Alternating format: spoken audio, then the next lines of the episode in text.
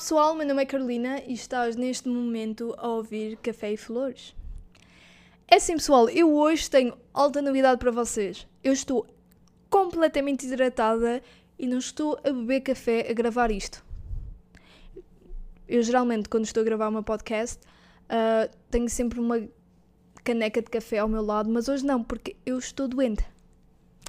E se há coisa que eu odeio na vida é ficar doente. Odeio, odeio, detesto e também odeio beber água. Não gosto nada do sabor da água. Não sei se alguém aqui se identifica comigo. Pá, eu tenho a plena noção que água é alta privilégio, mas eu não curto sabor. E se calhar alguém agora está a ouvir isto e a pensar, pá, que anda estúpida, tipo, água não tem sabor. Pronto, para mim água tem sabor, não gosto, detesto. A minha mãe é exatamente igual. Ela até esmaga um limão ou seja, imagina, ela tem tipo uma garrafa de um, uma garrafa de um litro e meio e ela decide tipo, esmagar um limão, o sumo de limão, para a garrafa que é para ter um sabor diferente. E eu tipo, não aconselho isso a ninguém porque também sabe horrivelmente mal. E pronto, e o português ficou aqui, horrivelmente mal. Lindo. Contudo, vamos começar. Uh, eu hoje quero falar sobre o meu primeiro podcast. É isso, pessoal. Uh, porque aquilo foi hilariante. Hilariante no sentido de eu não sabia puto do que estava ali a fazer e também porque hum, opa, os meus amigos mandaram-me cada mensagem que eu mijei-me toda. Amigos e também conhecidos. Houve pessoal que não falo para aí há 3, 4 anos e que nem sigo, eles nem me seguem nas redes sociais.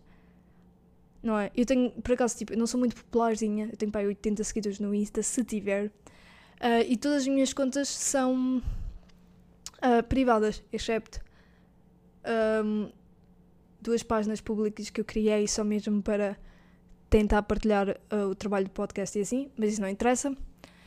E mesmo assim, houve pessoal que não falava há 3, 4 anos e foram lá parar. Foram parar às minhas DMs a enviar mensagens sobre um, o meu podcast. Completamente incrível.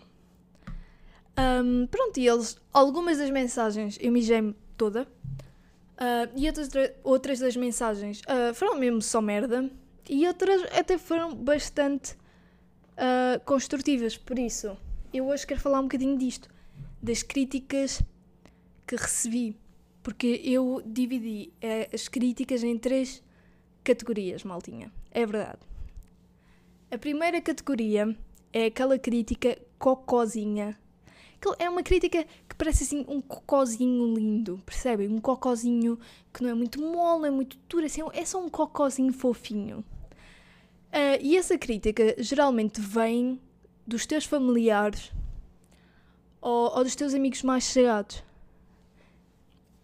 E pronto, e é aquela crítica que, que vem em forma de, de incentivo. Ou seja, eles sabem que tu publicaste merda, eles sabem que que o teu conteúdo foi uma porcaria, mas mesmo assim enviam-te umas mensagenzinhas de incentivo brutais. Tipo, ah pá, gostei mesmo, tens mesmo jeito para isto, Carolina, pá, tens mesmo de continuar, é mesmo a tua cara. E cenas assim. E eu, eu percebo o porquê da minha família me enviar esse tipo de mensagens.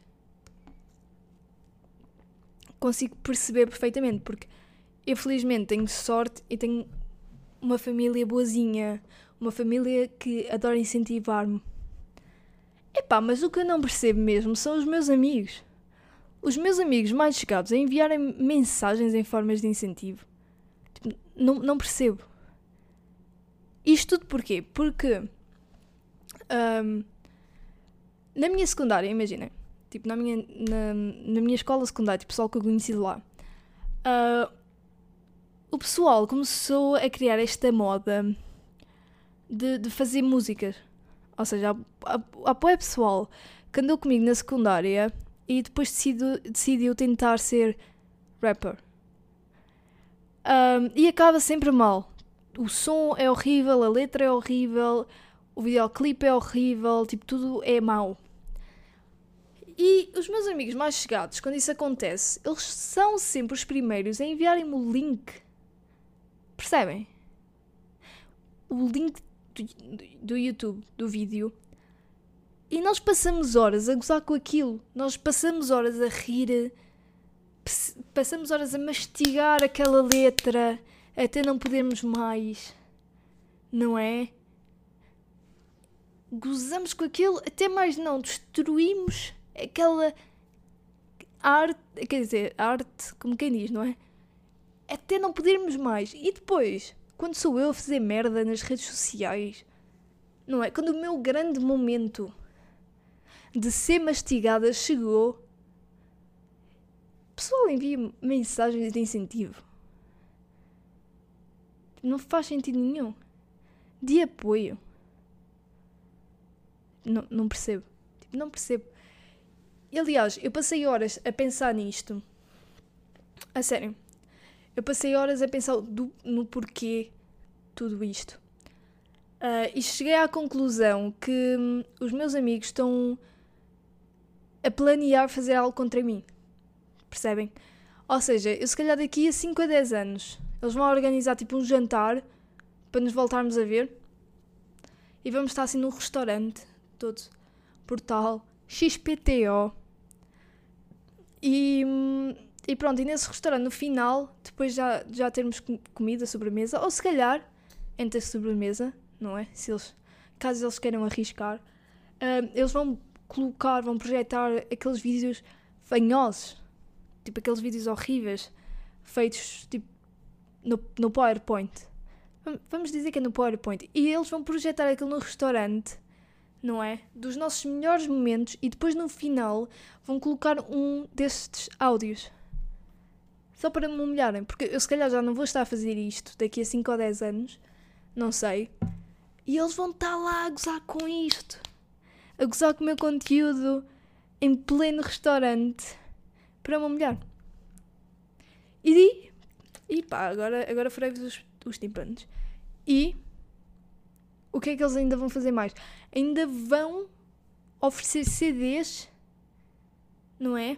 Do videozinho e vão oferecendo um a cada um.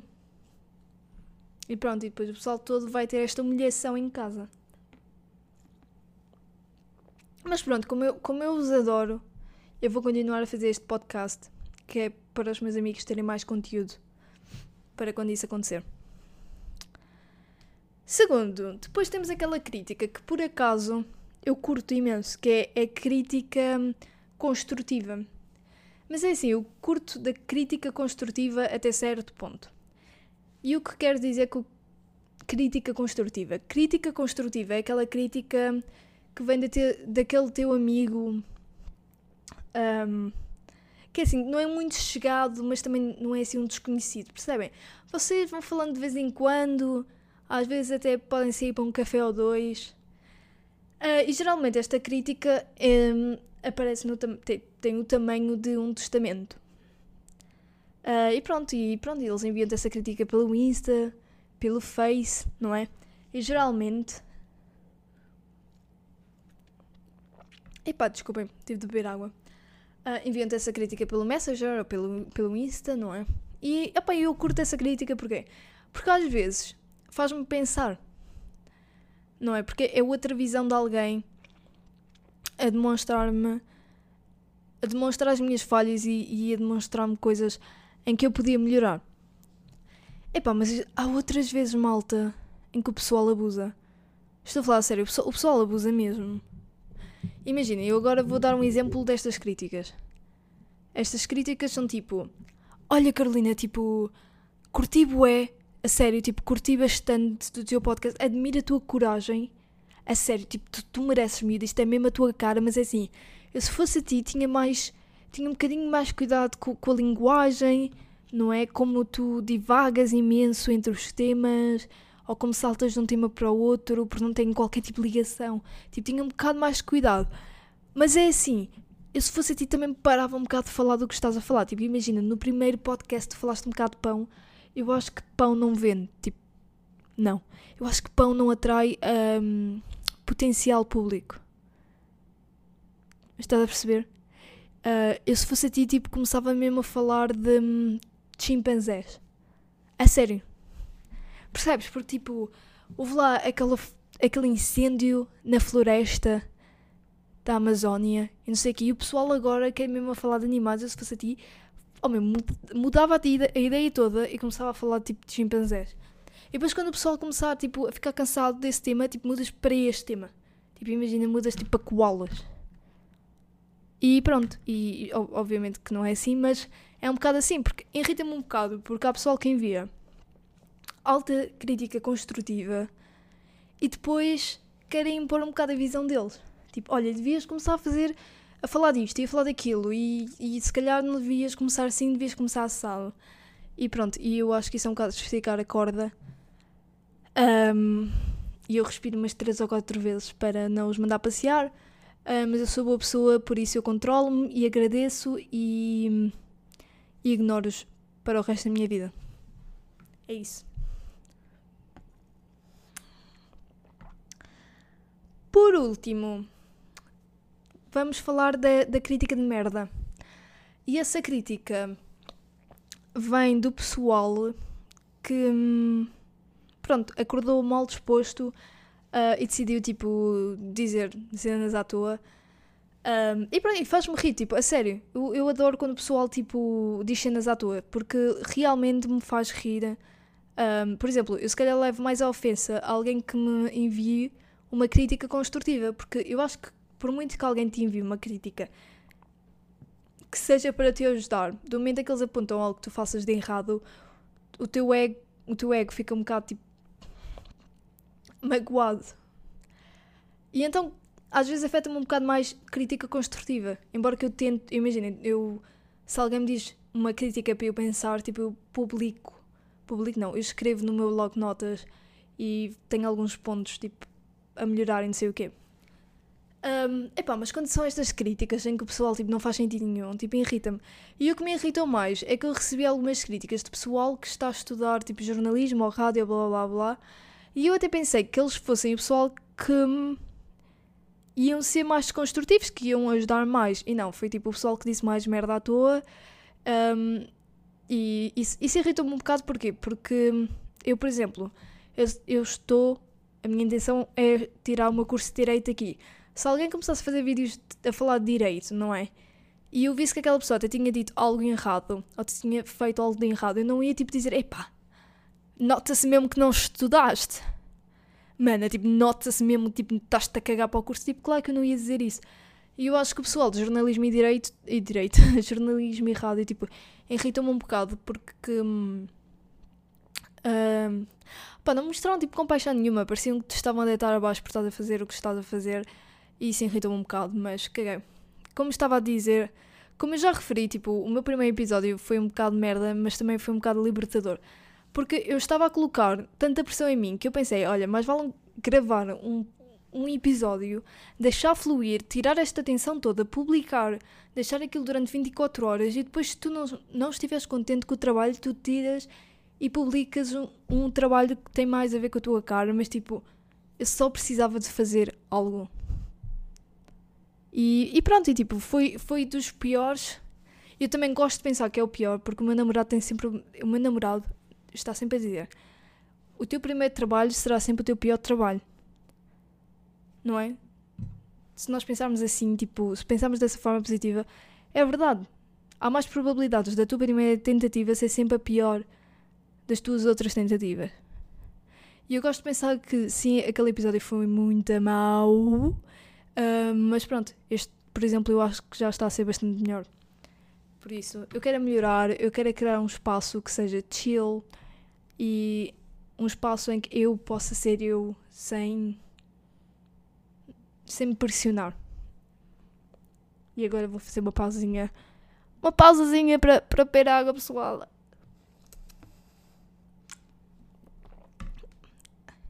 Anyways, continuando. Neste momento em que vocês me estão a ouvir, uh, eu já devo estar em Portugal. Estou a gravar aqui no Reino Unido, mas eu vou para Portugal dentro de dois dias.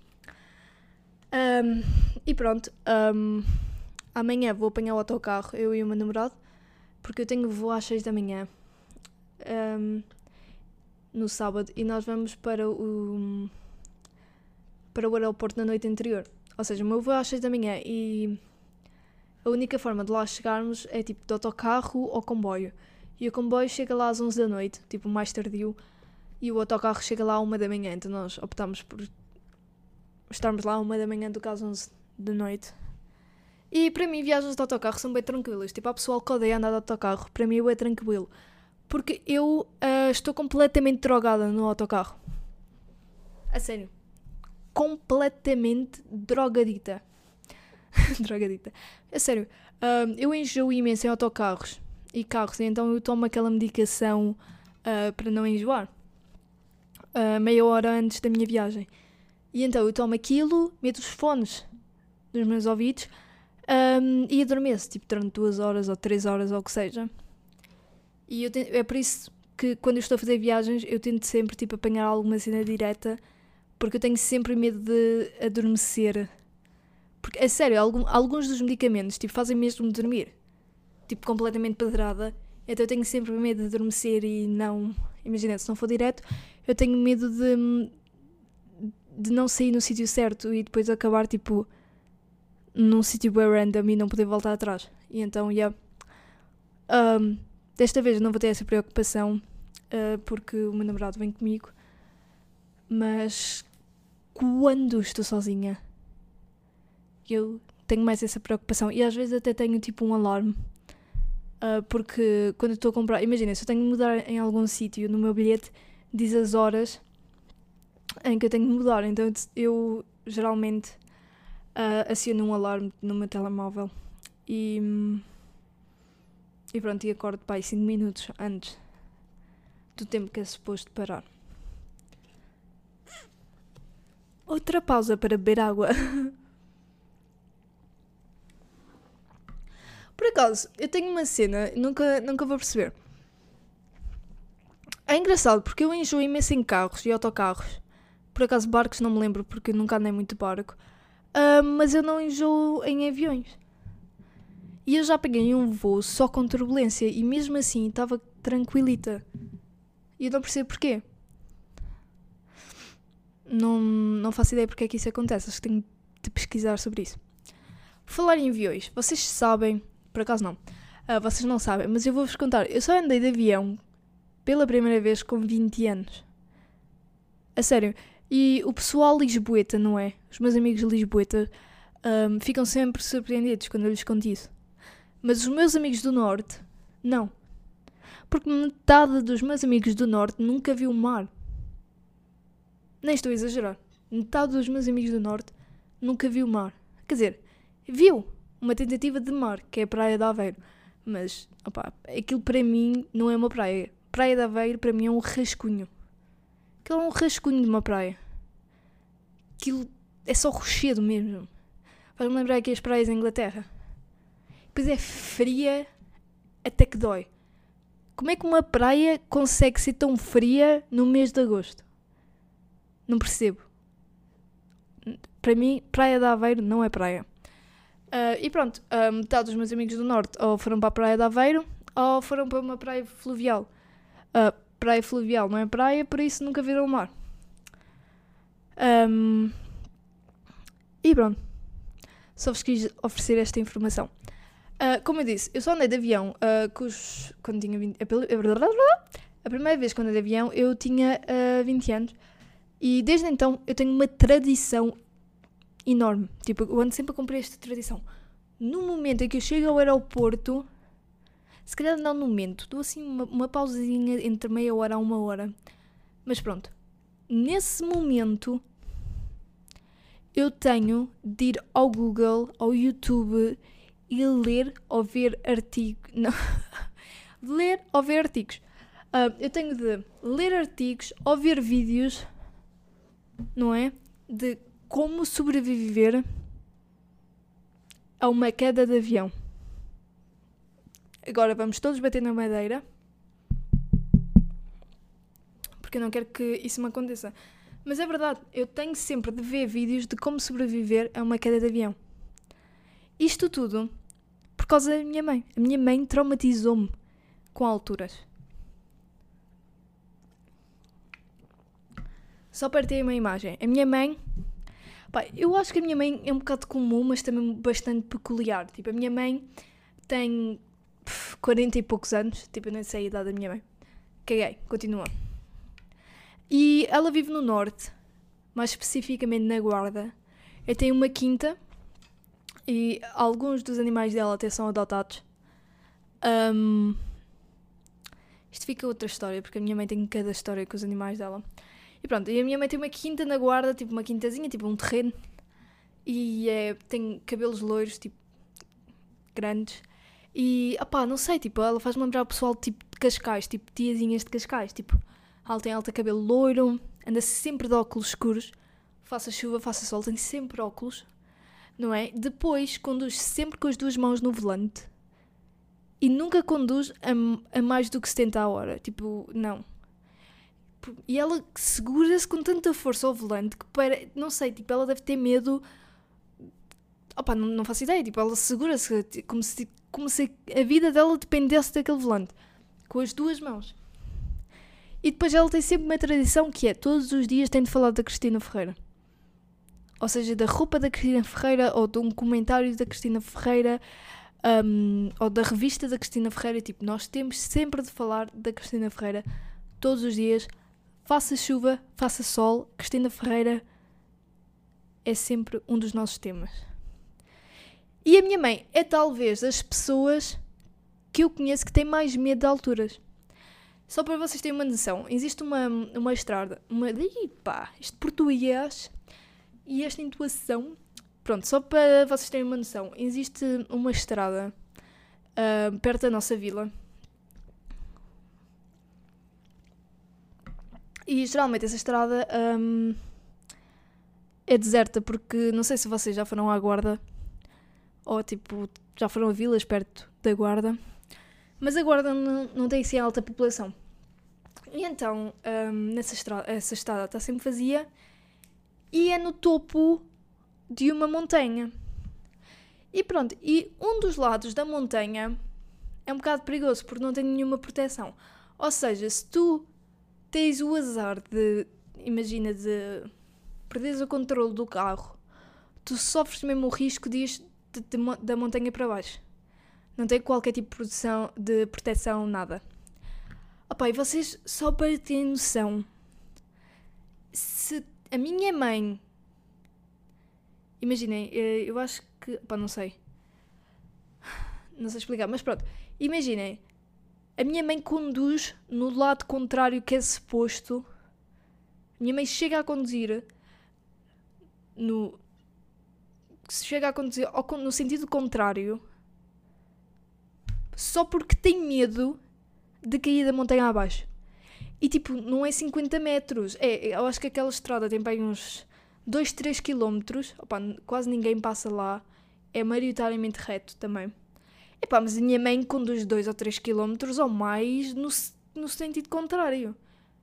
Estou a perceber? E tipo, vamos relembrar que a minha, a minha mãe não conduz acima de 70 km por hora. Tipo, a probabilidade dela descontrolar, eh, de perder o controle daquele carro, não é? Porque ela também segura-se com uma força ao volante, é quase nula.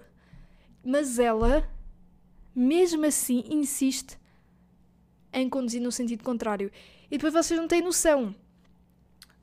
Uh, se eu tentar, não é, convencê-la a ir para o sentido em que ela devia estar, tipo, ela começa a gritar comigo e começa a dizer cenas de género, tipo, Carolina, tu não te atrevas, tu não te atrevas a falar assim comigo, olha, tu, tu não me desconcentres, tipo, tu não sabes o, quão, o quanto esta estrada é perigosa, tipo, não está ninguém, é larga, tipo, perigo quase zero. Tu não tens noção de como é que esta estrada é perigosa, Carolina. Tu estás-me a fazer perder o controle. Eu posso perder o controle do carro. Vamos relembrar que, tipo, especialmente nesta estrada, ela não conduz a mais a um máximo de 50 km por hora. Tipo, tu não me faças perder o controle do carro, Carolina. Tu me faças perder a paciência. Eu já estou farta destas crenças. E pronto, então eu calmo, rezo 3, 4, 3 ou 4 Ave Marias e. E pronto, é, é a minha mãe. E então, como eu vivi com alguém assim, um, pronto, eu comecei a ganhar um, um pequeno trauma uh, com alturas. E vamos relembrar que eu faço escalagem. Tipo, eu adoro escalar. Um, e pronto, eu não tenho assim um grande medo de voar, mas eu acho que quando chego ao aeroporto aquilo parece um bocado mais real, percebem? Um, e então eu começo a ver esses vídeos e começo tipo a ler um, e eu sei, tipo, tomo mesmo precaução no lugar onde eu estou, blá blá blá blá blá, porque aparentemente o lugar em que tu estás sentada no, no avião também te pode ajudar a sobreviver a uma possível queda.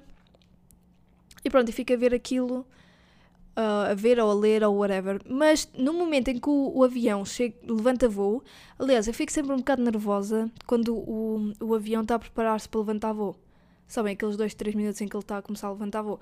Tipo, aparentemente é a hora mais perigosa. Tipo, se tu tens mais chance de morrer enquanto o, avião está a levantar voo ou quando está a aterrar do que quando está no ar. Mas isso é só mais outro facto. Mas pronto. Mas, como eu estava a dizer, eu fico nervosa antes, mas quando já estou no alto, tipo, caguei. Totalmente. A sério. Eu quando estou mesmo lá no topo, eu aceito a minha morte. Completamente. Porque assim, quando eu estou no topo e tenho. Eu, eu agora por acaso não me sinto quase à janela. Lá está, por causa das merdas que eu leio e vejo e não sei o quê. Um, mas quando eu estou no, quando já estou lá no topo e olho para baixo, tenho aquela mini visão. Opá, tipo, eu aceito a minha morte, porque não há forma de eu, Carolina Sofia, uma franga, um, um franguinho de 53 quilos, com uma falta de visão do caralho. A sério, pessoal, eu, tipo, eu não vejo nada à minha frente, sem os meus óculos. Pá, não há, não há hipótese que eu vá sobreviver a uma queda de avião. Tipo, se, se o avião cair, tipo, eu morro com aquilo. Não, não há forma, então eu aceito. Aceito e pronto, e rezo para que seja uma morte, tipo, com pouca dor. Um, o meu namorado tenta-me tranquilizar um, da melhor forma possível, mas ele, obviamente, que falha. E basicamente ele diz-me: Olha, se isto estiver a cair, tu, tipo, vais, o teu cérebro vai ficar em choque tu nem vais ter noção do que está a passar e pronto, e vai doer um bocadinho, mas também quando doer tu morres logo, por isso é de boas. Tipo, a dor dura para aí um, um segundo. E eu, pronto, filho da puta. Um, obviamente que eu, eu sei que também que estas coisas de aviões caírem e não sei o quê, tipo, a probabilidade é super pequena, porque eu, eu acho que no. Já não me lembro dos números, mas era um número bastante grande de, de viagens um, de viagens de aviões, tipo, por ano. Já não me lembro. Também estou com preguiça de, de pesquisar. E acho que, tipo, que acidentes, tipo, um bocado mais sérios que aconteceram foi, tipo, cento e tal ou 80 e tal. É basicamente quase nada, tipo, 1%. Tens 1% de hipótese de alguma cena acontecer. E pronto, mas eu não quero falar muito nisso porque uh, o mundinho já está a começar a crescer. Um, mas pronto, isso por acaso, como eu já vos, estava como eu já vos contei, um, eu gosto imenso de, de escalagem. Gosto imenso de escalar. Um, e pronto, e acontece exatamente a mesma coisa. Eu começo a escalar, não é? E até um ponto dá-me um bocadinho de, de, medo. Porque eu sei que se cair daquela, daquela altura, uh, há aquela hipótese de eu não morrer, mas acontecer-me algo bastante sério e que me vai deixar assim para a vida toda. Outra vez vamos bater na madeira. Mas depois de passar esse ponto, dessa altura, e, olho, e quando olho para baixo, eu pensei, pá, olha, quando, quando eu cair eu vou morrer mesmo. Tipo, não há hipótese de sobrevivência. Então, tipo, eu aceito. Tipo, completamente aceito a minha morte, continuo. Um, e só tenho na cabeça de, ok, vou continuar a subir isto. Um, e não posso falhar, porque se falhar, vou de vela. Uh, por acaso não vou, mas há um pequenino risco de ir. Uh, por isso, já, acontece-me. Tipo, eu acho que eu tenho medo de alturas até uma certa altura. Depois passa essa altura e eu, pronto. Só penso: olha, se acontecer alguma cena, morri, aceita a minha morte. Um... Outra vez, pausa para a água. Mas uma cena também muito estúpida que me acontece no, nos aeroportos é a forma como eu decido agir em aeroporto.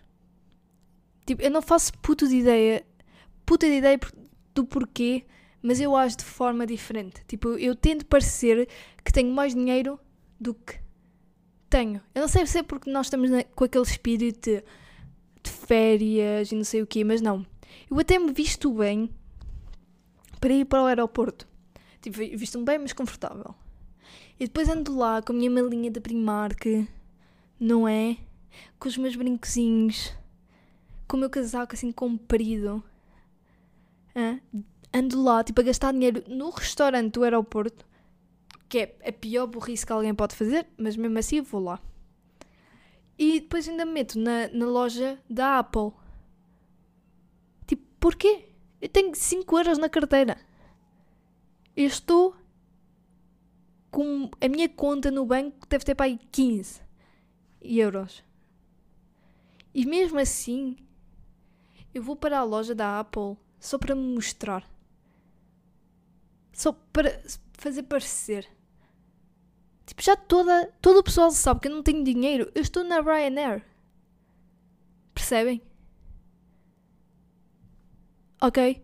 Eu sou tão pobre que eu nem escolho serviço prioritário. Eu às vezes nem tenho a mala de 10 quilos. Às vezes só carrego uma mochila que é para não pagar a mala de 10 quilos. Tipo, o pessoal que já lá está, já sabe que não tenho dinheiro. Mas mesmo assim, opa, eu adoro fingir que sou outra pessoa. E aliás, eu faço não porque tenho vergonha de mim mesma, porque eu adoro-me. E adoro a minha família, e adoro tipo a minha vida, e adoro os meus amigos. Pá, mas eu acho bem piada, tipo, fingir ser alguém que não sou.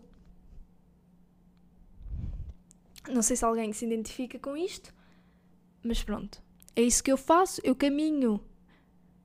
Eu, aliás, às vezes eu já cheguei a caminhar na, na segurança como, como se estivesse a ir para a Met Gala, percebem? Tipo, eu começo tipo assim a andar tipo a top model, não é? Tipo, cabeça erguida, postura, se aquela cara assim séria, com uma tentativa falsa, tipo com uma tentativa de parecer sensual, mas que falho totalmente. A caminhar para a segurança, para me revistarem, ou seja, para estar dentro daquela maquinazinha, não é? E depois, tipo, nada, tipo, não apita nada e eu caminho assim com alta segurança, tipo, com, com uma confiança, assim, com uma falsa confiança, como se estivesse aí, tipo, para a Met Gala. Ou como se estivesse, tipo, aí para, uma, para um desfile de, da Victoria's Secret. E eu não percebo muito porque é que eu faço isto. Mas eu acho que toda a gente faz isso um bocadinho. Eu acho que nós estamos sempre a tentar parecer alguém. Percebem? Tipo, eu, eu por exemplo, nos comboios, eu antigamente fazia boas viagens de comboio. Também tinha esse hábito, mas uma cena que eu adorava nas, nas viagens de comboio era meter conversa com o pessoal que não conhecia. Eu metia conversa com tipo com a pessoa que vinha ao meu lado e que não conhecia metia conversa tipo, com o pessoal que estava lá a servir no bar, né, naquele cafezinho dos comboios, com, com, com o Pica. Falava tipo, com pessoal desconhecido e, e eu via que também que há, que há muita gente, que há muito pessoal que tenta parecer, tenta dar assim um bocadinho de mais. Pá, não sei explicar. Mas que tenta demonstrar que são um bocadinho mais do que pessoas normais, percebem? que a vida deles até é boa ou qualquer coisa assim. E eu acho que toda a gente, eu acho que todo o pessoal faz isso. Pá, mas eu nos aeroportos sou absolutamente ridícula. A sério. Tipo, imaginei quando a mulherzinha me vai pedir o passaporte, eu até ajeito o cabelo e mostro assim o passaporte na minha bolsinha de plástico e caminho assim com alto orgulho. Deixo as escadas com alta confiança. Tipo, ridículo. E pronto, e já, já estou a gravar isto há meia hora. Um, e, opa, só, queria, só, só quero terminar isto um, a dizer que, apesar de tudo, eu curto imenso de, de voar. Eu dá-me uma tranquilidade, a sério. Eu, eu, como eu já vos disse, eu tenho medo até certo ponto. E quando estou mesmo no alto, é fantástico porque há algo tranquilizante em voar. Porque eu acho que naquelas duas horas nós não estamos rodeados pelaquela sociedade que odiamos. Percebem?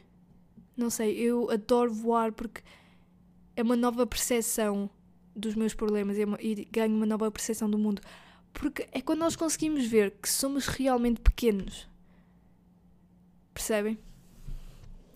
Um, e eu às vezes tenho problemas tão mesquinhos e que penso que são gigantes e depois eu estou tipo no, no avião e vejo o quão pequenas as nossas casas são, um, o quão pequeno o edifício onde eu trabalho é, o quão pequeno tudo o que eu estou a sonhar é. Porque em comparação, porque se vamos ser honestos, tipo, os nossos sonhos, as nossas idealizações são pequenas em comparação com o mundo e com tudo o que nos rodeia. E cada vez que eu estou a voar, aliás, eu não estou a voar, o avião está. Piadas chegas. Um, eu sinto uma paz e sinto uma maior conexão com o mundo. E que isto é um bocado estranho, mas eu adoro, adoro imenso. E é por isso que eu acho que quando estou a voar eu também aceito um bocado a minha morte. Epá, eu tenho que parar de falar nisto. Estou meio a bater na madeira. Mas sim, eu aceito um bocado, porque é do género naquelas duas horas um, eu estou um bocado em paz. Quem diz duas, diz três ou quatro. E, hum, e sabe bem não estar rodeada por nada. Quer dizer, eu estou, mas estão a perceber, não, não estar a ser sufocada. Porque nós pensamos sempre, mesmo que nós estejamos a viver tipo num sítio do norte, nós estamos, estamos a ser sufocados por coisas, por casas, por pessoas, por, hum, por tanto materialismo e não sei, quando estou a voar, um, não estou a ser rodeada assim por grande coisa. Opa, e, é a melhor e é a melhor sensação do mundo. E é o mesmo quando estou a escalar. Tipo, quando estou a praticar a escalagem. Epá, é brutal. Porque é um desporto que me relaxa. Uh, neste momento, eu ainda não fiz escalagem, tipo. Um, em montanhas mesmo. Tipo, ainda estou só no, no ginásio. Epá, mas é um desporto que te, tu, que te entrega totalmente. Um, tu estás a única coisa que tu tens de pensar naquele desporto é o que é que eu vou fazer seguir? Tens de ganhar uma conexão enorme com aquela parede e com o teu corpo. E depois ganhas uma confiança em ti mesma. Tu tens de confiar no teu corpo para te suportar. E é brutal. Tipo, eu adoro. Um, eu já aprendi muito. Tipo, eu ganhei grande confiança. Tipo, a minha, a minha autoestima cresceu imenso com a escalagem. Porque lá está, porque eu ganhei uma nova percepção com o meu corpo. Tipo, eu percebi que o meu corpo suporta-me de maneiras que eu jamais imaginava antes. E é brutal. E pronto, maltinha, e já são 40 minutos quase 40 minutos. Um, eu não tenho a certeza se vou gravar uh, outro vídeo antes do Natal, por isso, um bom Natal e obrigada por me ouvirem. Uh, opa, e não sejam aqueles cromos que abrem, que abrem as prendas nas redes sociais. Pá, não comecem a fazer stories a mostrar as vossas prendas nas redes sociais. Pá, não sejam, não sejam chungas, meu. Tipo, não sejam esse tipo de pessoas. E obrigada por me ouvirem. 这种。